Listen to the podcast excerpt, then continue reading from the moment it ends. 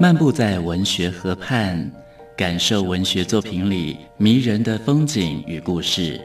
阅读原本是一件孤独的事，可是当我们讨论一起读过的书，这个过程就足以形成最美好的陪伴，也让局促的心灵有了转身的惊喜。作家林庆杰带你走进阅读的世界，请听陪你读的书。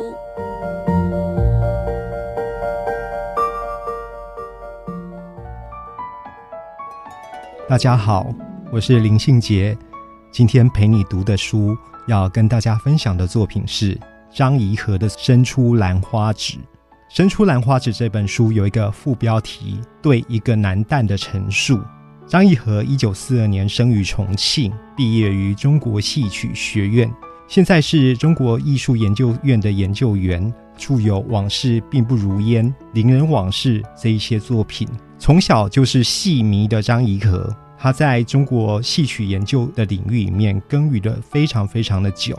在《伸出兰花指》这一本小说里面，他把自身的见闻融铸成一篇长篇小说，描述一个男旦的诞生跟陨落，同时也交代了中国戏曲的发展史。什么是男旦的故事呢？先从男旦说起。就是由男性主演女性的角色，台下是男人，上了台就是女性的身份，大概就是梅兰芳啊这样的典型吧。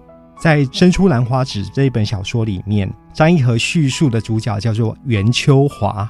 这个小男生袁秋华生在一个小镇上，他的父亲开了一个不大的茶社，所以呢，镇上人家呢都叫袁秋华的父亲叫袁掌柜。袁秋华的母亲廖氏是一个家庭主妇。这座茶社最明显的标志不是袁家茶社的四字布帘，而是门前一棵孤零零的榉树。这个树形非常高大哦，所以呢，这一个树有一个传说，就是科举的举跟举目的举是同音。古代天门山有一个呢秀才屡试不中，他的妻子为了激励他的心智，于是呢就在石头上种了榉树。有一年，石头跟榉树长在了一起，秀才也中举归来，所以呢应时中举就变成一个谐音，叫做应试中举，这是一个祥瑞之兆。这个故事流传开来，整条巷子里的人就都非常珍爱这一棵榉树。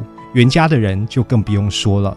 有一天呢，袁秋华放学回家，他也不写作业了，就对着镜子开始比划。他的母亲上楼去瞧见了，就很生气的从他的背后打了一个巴掌，就说：“以后不许你再去看戏了。”原来袁秋华他在课余的时间偷偷的跑去看戏，从此呢，对着戏曲有深刻的热爱。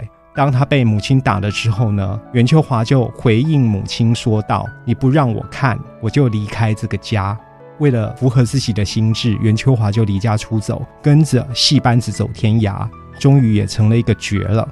张怡和用二零一八年整年的时间，写出了《伸出兰花指》对一个男旦的陈述这一个长篇小说。他交代了袁秋华从出生、长大。投身于戏曲工作这样的一个生涯历程，张义和说，他最佩服老艺人，特别是男旦，尤其在文革的时候，这些艺人们呢，惨遭改革的斗争，他们被赶下舞台，剥夺了尊严，也剥夺了私产，过着卑微又可怜的生活。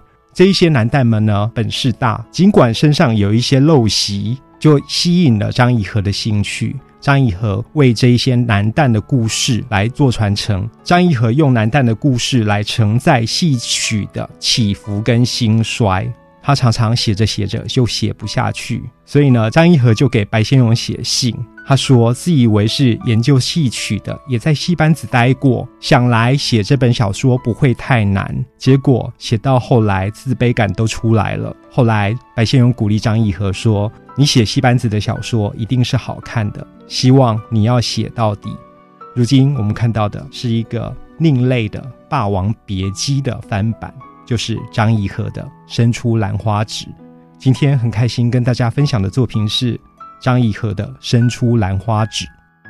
陪你读的书，带您感受生活的美好之地。